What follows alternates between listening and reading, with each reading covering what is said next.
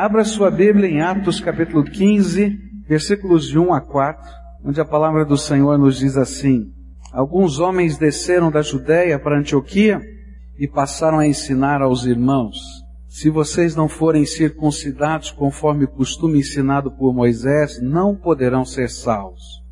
E isso levou Paulo e Barnabé a uma grande contenda e discussão com eles. E assim Paulo e Barnabé foram designados, junto com outros, para irem a Jerusalém tratar dessa questão com os apóstolos e com os presbíteros.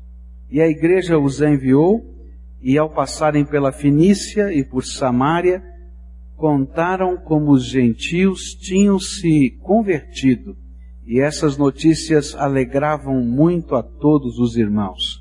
E chegando a Jerusalém foram bem recebidos pela igreja, pelos apóstolos e pelos presbíteros a quem relataram tudo o que Deus tinha feito por meio deles. Esse texto fala de um perigo que a igreja estava vivendo, era o perigo de uma cisão. Os crentes de origem judaica e os crentes de origem gentílica estavam diante de uma iminente cisão.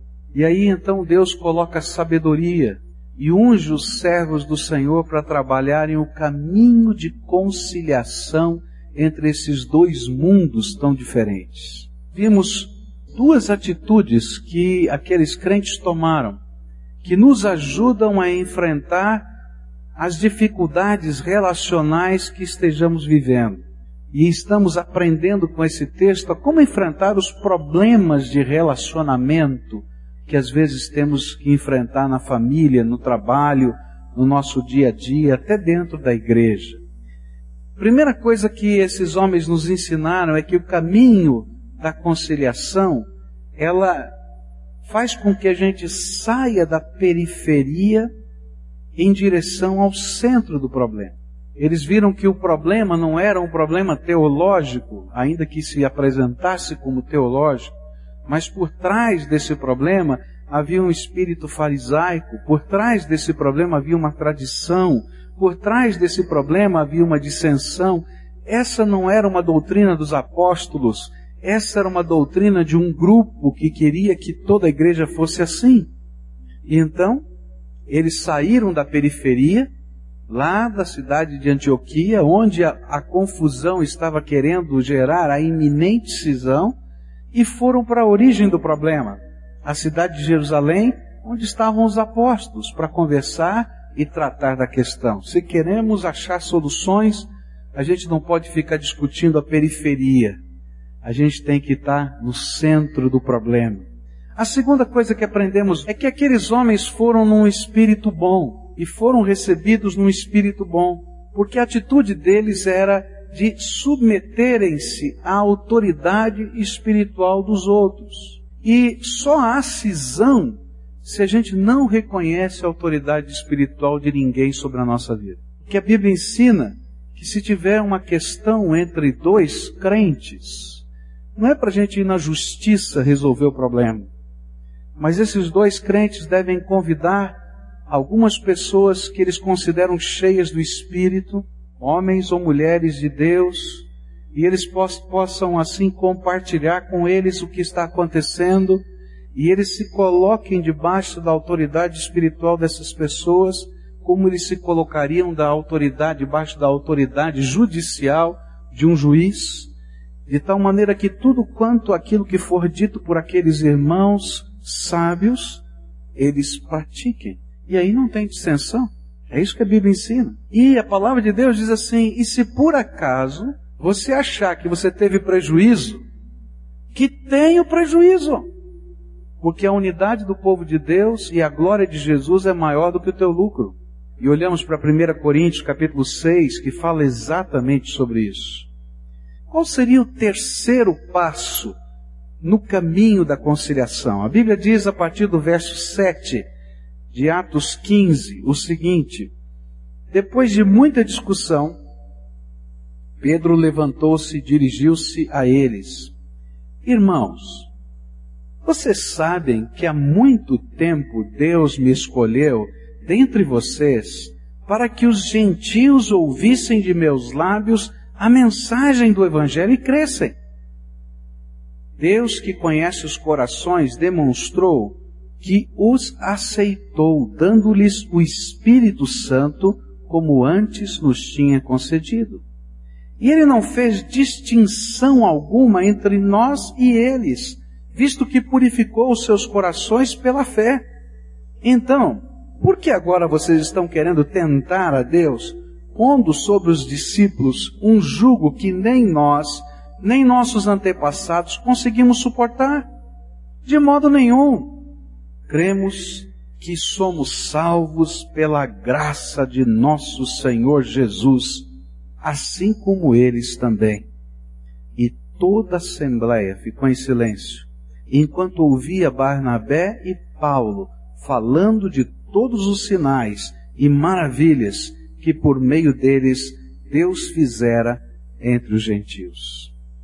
Se você está vivendo um conflito de relacionamento, o terceiro passo que Deus te ensina para a solução é aproveitar as soluções que Deus já deu para os mesmos problemas na história, na Bíblia e na revelação do Senhor na nossa vida.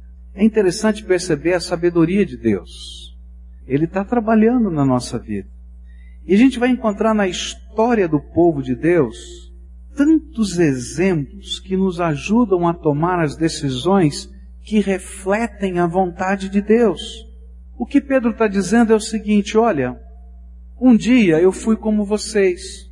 Eu estava lá na casa do curtidor, na cidade de Jope, e estava na hora do almoço, e eu estava com fome, e eu tive uma visão. E essa visão foi um lençol que descia do céu com um monte de comida, porque eu estava com fome.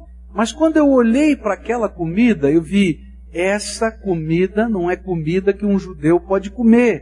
Essa comida é uma comida impura.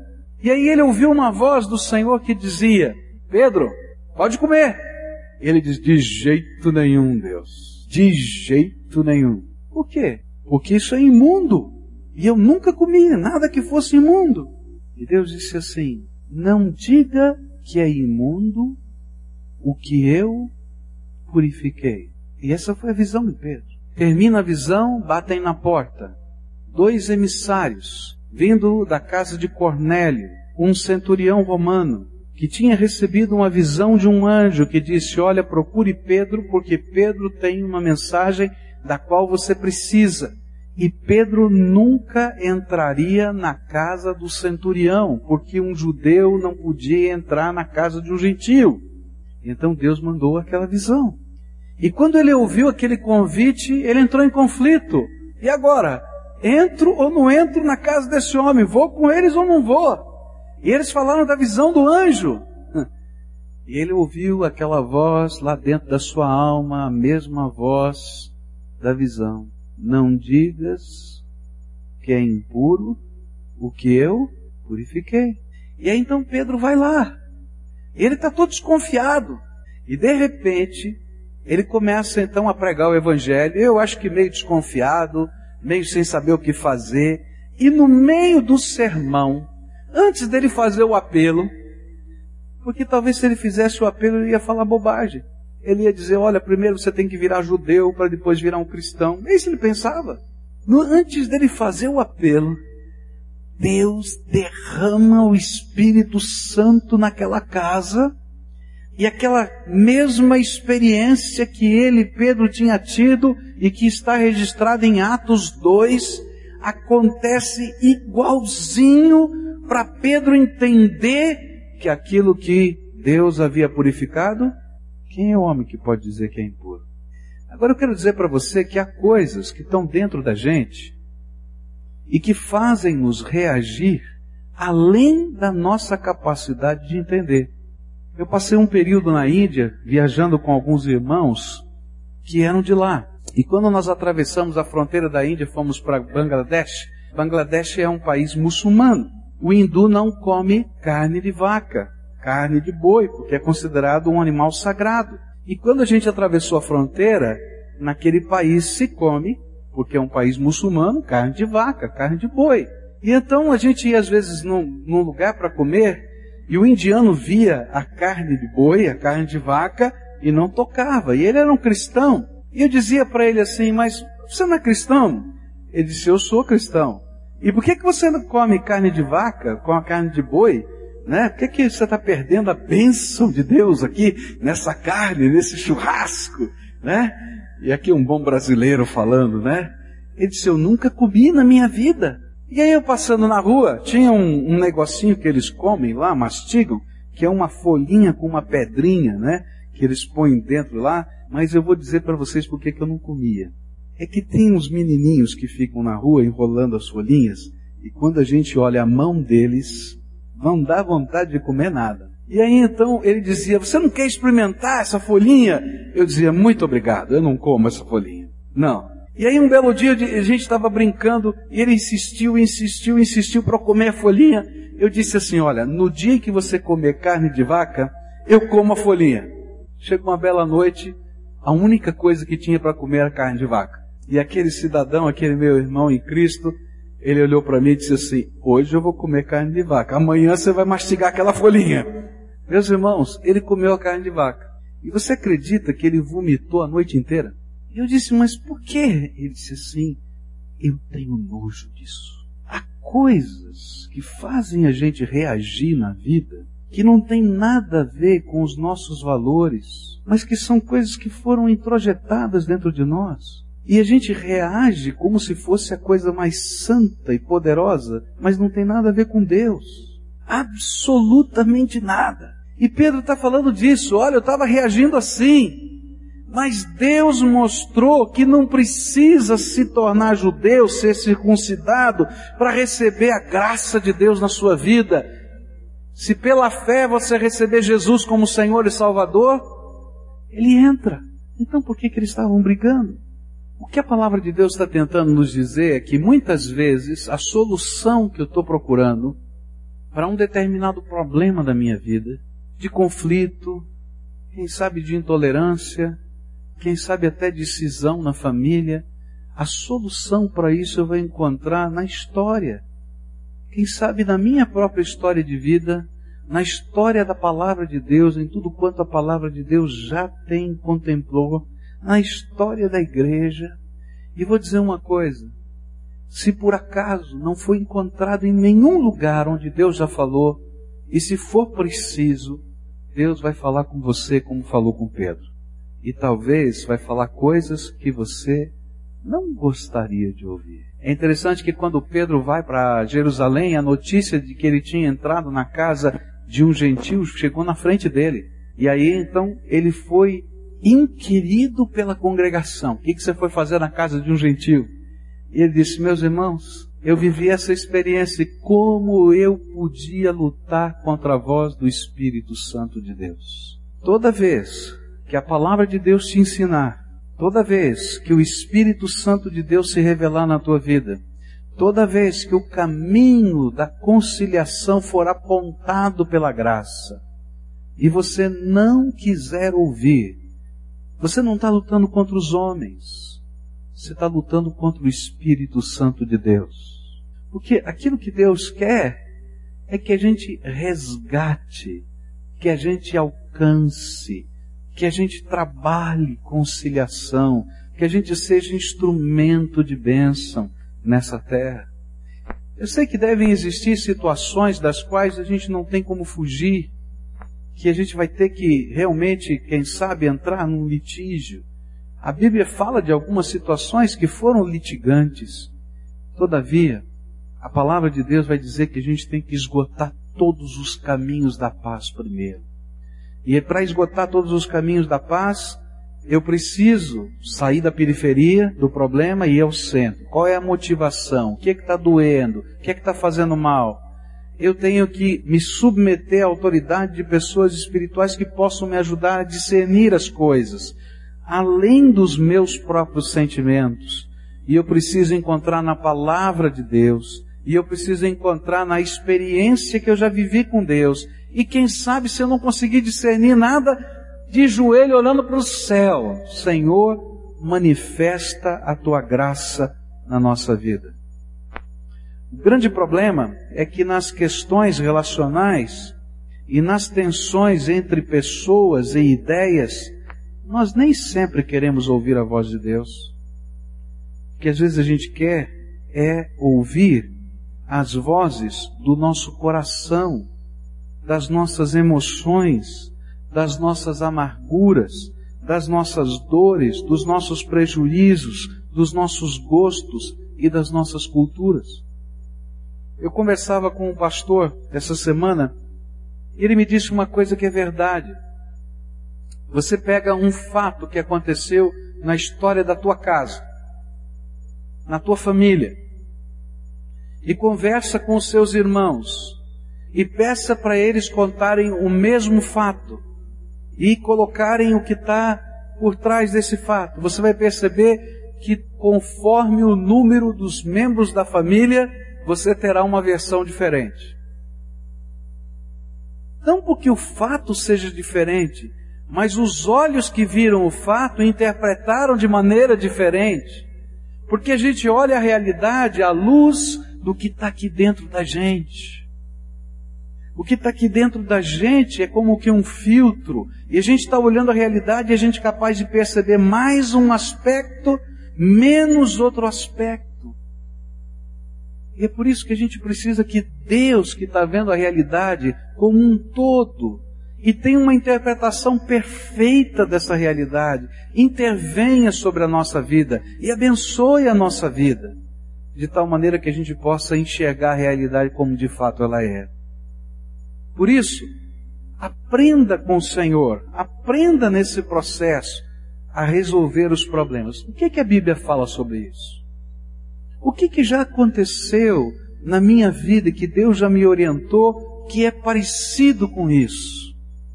E se você não consegue discernir nada, dobra o teu joelho e diz: Senhor, Mostra o que o senhor está vendo. Fala para mim como o senhor falou com Pedro, como o senhor falou com tanta gente, porque Deus está vivo e Ele fala conosco.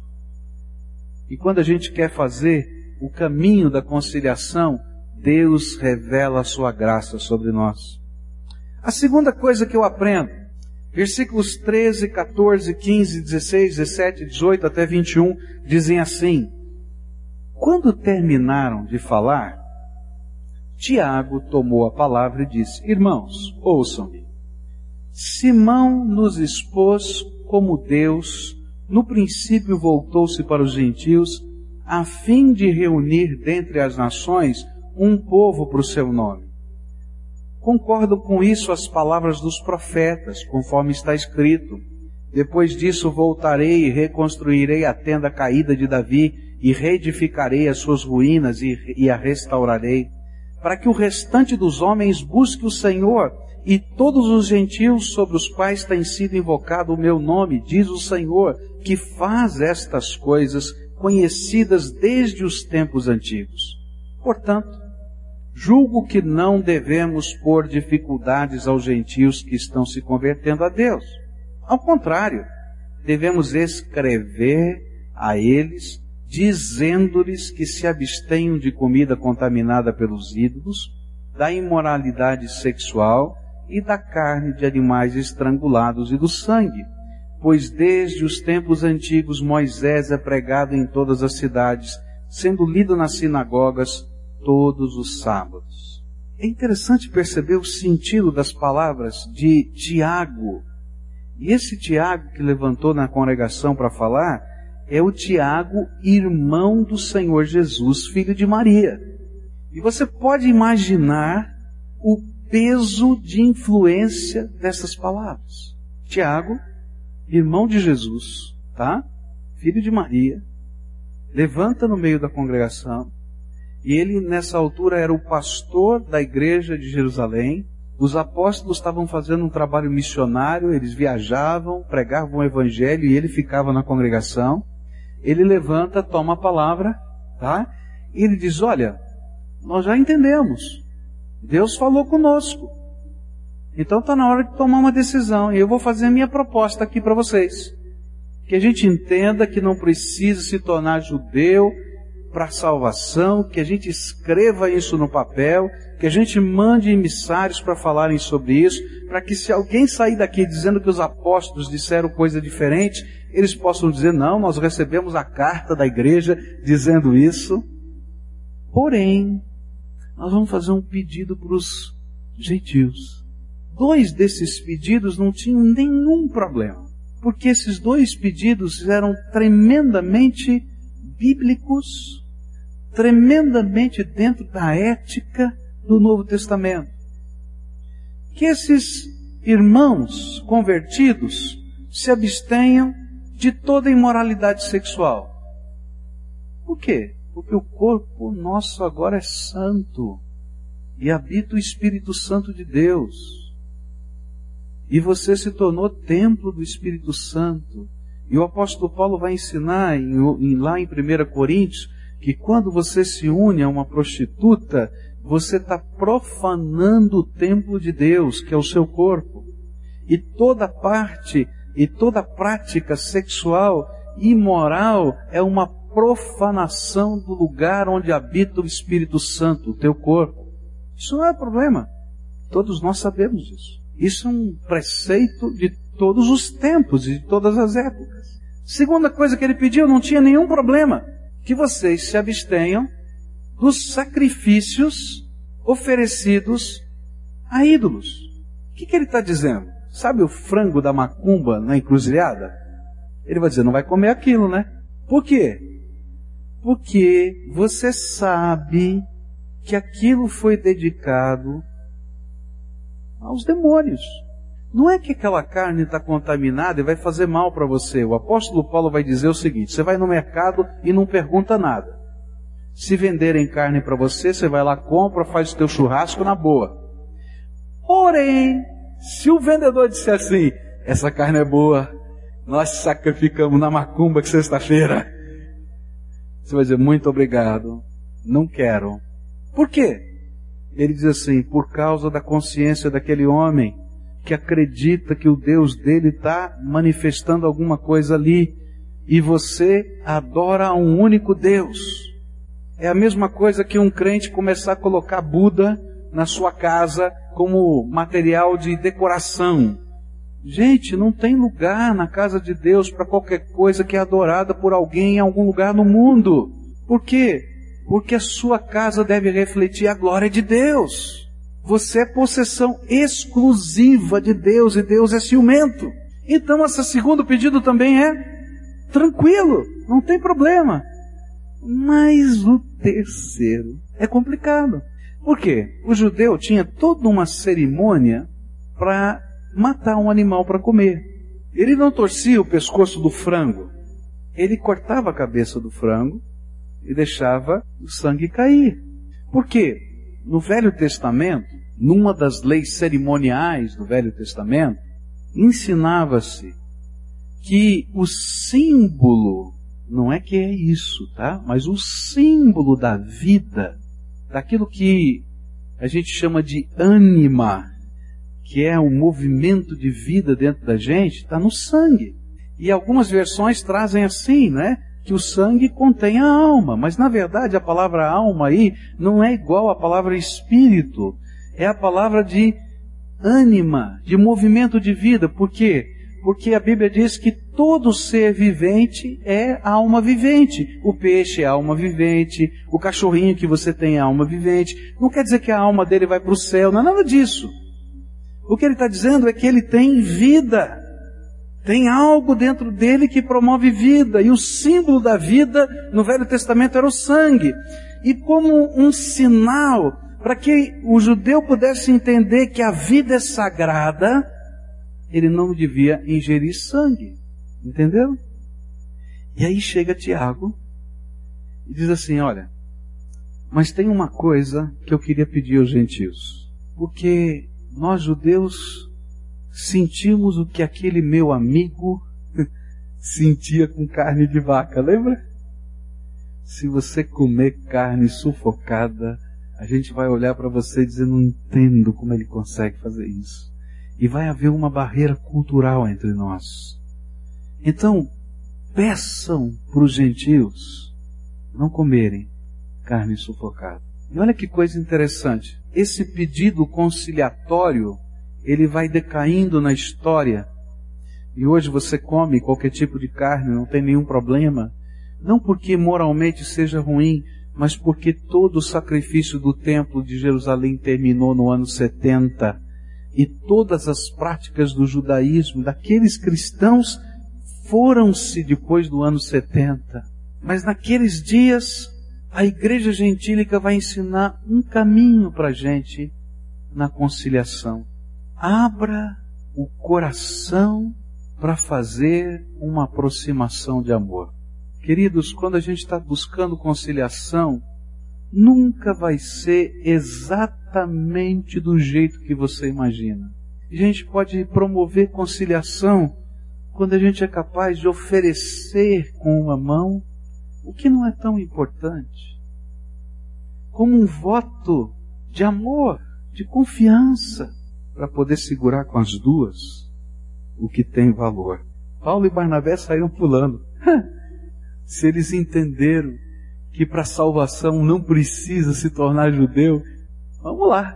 Ninguém come mais carne sufocada, tá entendendo? Porque vai escandalizar o teu irmão. E é isso que a gente precisa entender. Há coisas, meus queridos, que não são certas ou erradas em si mesmas, mas se elas causam escândalo, mal-estar, dor no coração de alguém que é importante para você e que você ama, você para de fazer. Por quê? Porque você ama. Por exemplo, se você sabe, marido, ou se você sabe, mulher, que tem uma determinada atitude, uma determinada roupa, uma determinada postura que faz mal para quem você ama, que ele não se sente bem ou ela não se sente bem com aquilo, e você continua fazendo, você vai arrumar encrenca, vai dar briga. Não é verdade isso? Por quê? Porque lá no fundo do coração a coisa que vem é assim, puxa vida, será que eu não valho mais do que essa roupa? Será que eu não valho mais do que essa atitude? E a gente se priva de algumas coisas por amor. E se a gente quer descobrir o caminho da conciliação, a gente tem que estar aberto a se privar de algumas coisas por amor.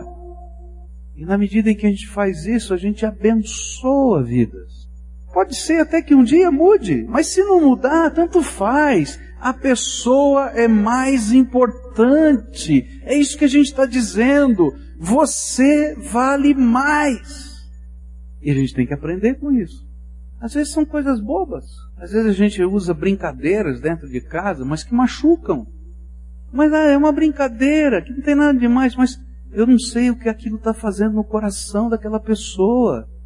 E o que a gente está aprendendo, se a gente quer caminhar pelo caminho da conciliação entre os seres humanos, eu tenho que olhar não mais para a periferia, eu tenho que olhar para o centro, e o centro é o coração das pessoas. O que é que está lá dentro? O que, que está fazendo? Como é que a gente pode, de alguma maneira, abençoar? Porque tem tanta coisa nessa vida para amaldiçoar a vida da gente. Não é verdade? Então que Deus nos use como instrumento de bênção. Pensa um pouquinho nos seus relacionamentos. Quem sabe não tenha que voltar lá, não é? E expressar um gesto de carinho. Estou aqui. É importante para você? Está aqui. Eu acho tremendo a história do filho pródigo. A história do filho pródigo para mim é um exemplo de Deus. Aquela parábola é uma parábola que mostra o que Deus está fazendo conosco. De repente chega aquele menino cheio de ilusões da vida, cheio de ideias, né? Achando que é o máximo, ele diz assim, papai, esse negócio de ser fazendeiro não é comigo. Será que o senhor não quer me dar metade da herança que eu tenho direito agora? Porque aí eu tenho um capitalzinho legal, né? Para começar a minha vida. Meus queridos, a grande tentação minha e sua é dizer, ô oh, menino, vai escatar, né? Vai cuidar da vida. Está pensando que é o quê? E aí, chega o papai, faz a conta, mostra as contas, daqui, tá aqui, filho, metade da herança está tudo. E o menino sai e vai para o mundo, fazer um monte de coisa, achando que ele vai dar conta da vida e se perde. E perde tudo. e passa fome. E para ficar mais dramática na história, Jesus diz assim, que ele vai começar a trabalhar como tratador de porcos. Ele é judeu. Tratador de porcos. Porco é imundo para o judeu. E ele tinha tanta fome que ele comia aquilo que os porcos comiam, porque era a única coisa que tinha. Você pode imaginar a cena e todo dia o pai está lá esperando aquele filho voltar. E quando o filho volta, ele volta ensaiando um discurso. Pai, pequei contra o céu e contra ti, não sou mais digno de ser teu filho, considera-me como um dos trabalhadores da tua fazenda. E ele vem repetindo isso o caminho todo. E quando o pai o vê de longe, ele corre na direção do filho, dá aquele abraço gostoso no filho, e o filho engasgado, sujo, mal cheiroso, ele diz assim, papai, pequei contra o céu e contra ti. Não sou mais digno de ser seu filho. Me considera como um dos trabalhadores da sua fazenda. E o pai beija, abraça aquele menino que está fedido, está feio, está carcomido e celebra. Matem o bezerro cevado, tragam roupas novas, coloquem um anel. É o meu filho que voltou para casa. Gente, Deus está fazendo isso com a minha vida. E está fazendo com a sua vida. Quantos de nós não chegamos para Deus e dissemos, Deus, dá a minha vida para mim que eu vou cuidar do meu jeito. Ele falou, filho, tá bom, tá aqui a tua vida. E a gente sai por esse mundo batendo cabeça de um lado para o outro, fazendo um monte de bobagem, se machucando, se arrebentando, até que um dia a gente cai na realidade que a gente sem, sem a graça de Deus não pode fazer nada. E a gente decide voltar e a gente volta cheio de coisas, cheio de pensamentos, cheio de ideias, cheio de discursos. E quando a gente se apresenta diante do Deus Todo-Poderoso, a gente é abraçado por Ele, a gente é restaurado por Ele. E Deus continua sempre demonstrar o amor para que possa haver reconciliação. Você quer promover reconciliação na tua casa, ama, tá entendendo? Ama até com prejuízo, porque Deus está trabalhando e o prejuízo de hoje vai virar lucro amanhã. E o outro filho? O outro filho fica bravo. O outro filho, o irmão mais velho, fica bravo. Como eu acho que você ficaria. Cara vai, apronta, faz todas e o pai fica aqui, dá beijinho, dá abraço, bota anel, mata o bezerro cevado. Que esse cara tinha que pagar, não vai ficar aqui. E aí o pai chega para aquele filho mais velho e outra vez demonstra amor. Diz, filho, você está reclamando? Ah, o senhor nunca matou um bezerro cevado para mim. Estou aqui trabalhando pesado, o senhor nunca matou bezerro cevado. Diz assim, filho, e olha que coisa tremenda.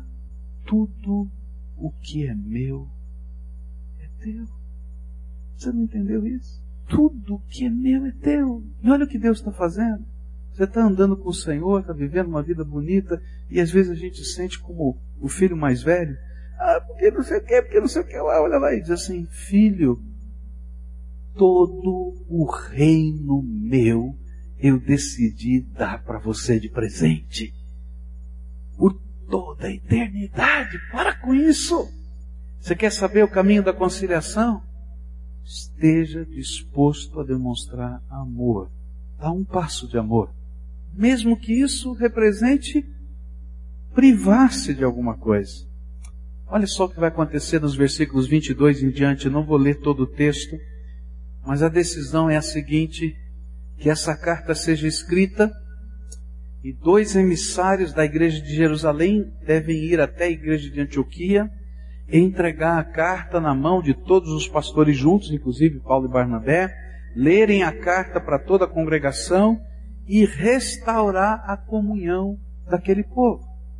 E o ensino que está aqui nessas, nesses últimos versículos é que muitas vezes a nossa cisão, a nossa discussão, o nosso, a nossa quebra de relacionamento, ela não ficou só entre nós dois. e que tem muita gente sofrendo na nossa volta.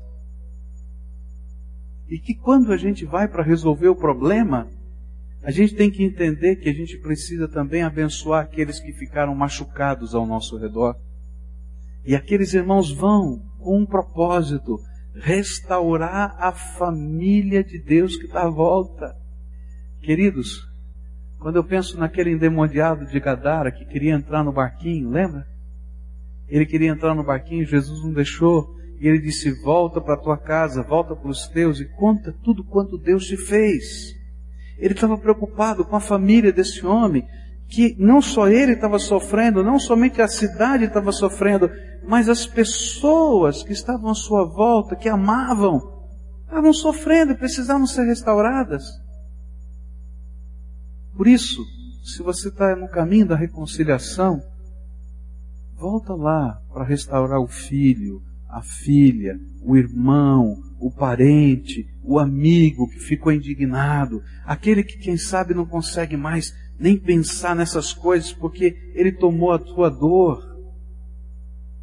Eles também precisam ser restaurados. E quando a gente vai na graça de Deus, tem efeitos. É interessante a gente perceber o que vai acontecer nas Escrituras depois que aquele gadareno volta.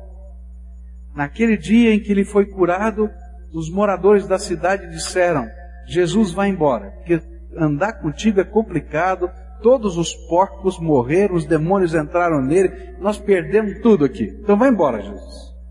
Mas Jesus volta alguns dias depois, algumas semanas depois, naquele mesmo lugar, e dessa vez, quando ele encosta o barquinho, todo mundo diz: Jesus, vem para cá, vem para cá, pode entrar na nossa cidade. O que que mudou? Mudou porque havia um homem que voltou para dizer o que Deus tinha feito na vida dele. E em não somente ele havia sido restaurado, mas um espírito de Deus de restauração pairava em toda aquela comunidade. Hoje o Espírito de Deus está te dizendo, filho, volta para casa. E quem sabe durante toda a tua vida você tem andado tentando achar um caminho. E eu quero dizer para você que só existe um caminho. O caminho é Jesus. E você já sabe disso.